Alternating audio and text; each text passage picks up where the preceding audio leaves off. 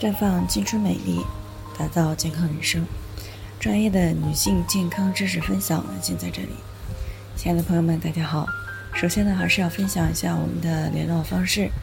大家可以在我们最常用的聊天软件当中搜索 “PK 四零零零六零六五六八”，关注以后呢，回复自测，进行健康自测。可以更有针对性的了解自己的健康状况。接下来呢，开始我们今天的健康话题：宫外孕搞不好会威胁生命，能够预防吗？听众曹女士呢，最近过来咨询，说自己的一个同事，在前段时间呢，因为宫外孕内出血，差一点没有抢救过来。那最近呢，她也正在备孕，很担心自己也会出现这样的情况，所以呢，就想知道。宫外孕到底能不能够预防？该怎么样去预防？那其实这个宫外孕呀，是育龄期的女性常见的一种健康问题，又称为异位妊娠。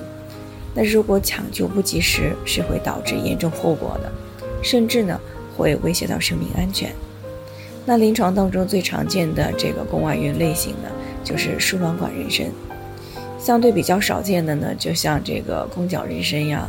卵巢妊娠，还有腹腔妊娠以及宫颈妊娠。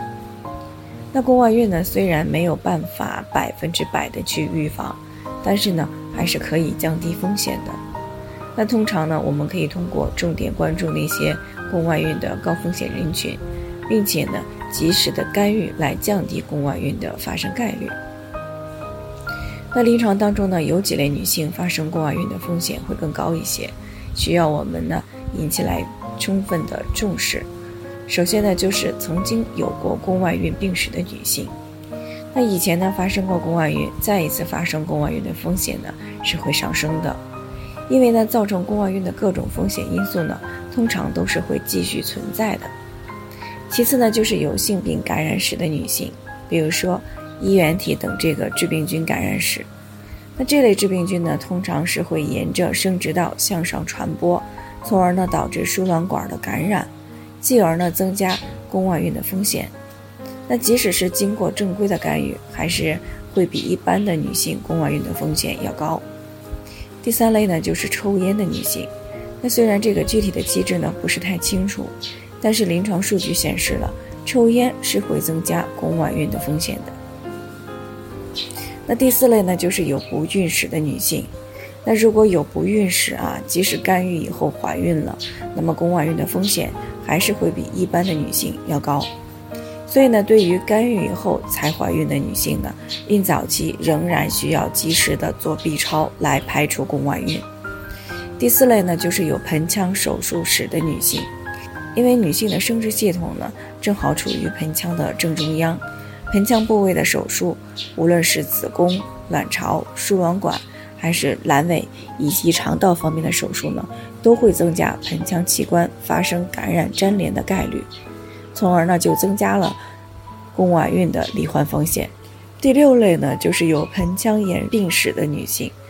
那么由于女性生殖系统的特点呢，理论上来讲，任何进入到生殖道的病原体呢，都是有可能会上行，通过输卵管进入到盆腔。所以呢，对于育龄期的女性来讲呢，盆腔炎也是增加宫外孕的重要风险之一。第七类呢，就是避孕失败的女性啊，各类的避孕措施失败，包括这个宫内节育器避孕失败、口服紧急避孕药失败，都会增加宫外孕的罹患风险，也是需要引起来重视的。那最后呢，就是做这个试管婴儿的女性，那么大量的临床证据也显示了，试管婴儿的过程当中呢，宫外孕的发生率呢是会升高的。那上面呢这几种呢，就是容易导致宫外孕的几类人群和风险因素。那如果呢，朋友们你也存在这样的风险因素，那么只要及时的采取一些相对应的措施，还是可以降低宫外孕的发生概率的。那当然了，对于高风险人群，即使做了干预啊，以防万一，在孕早期呢，还是需要及时的做 B 超进行检查啊，这样呢可以避免严重后果的发生。好了，以上就是我们今天的健康分享。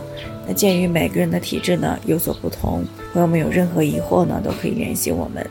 那我们会对您的情况呢做出专业的评估，并且呢给出个性化的指导意见。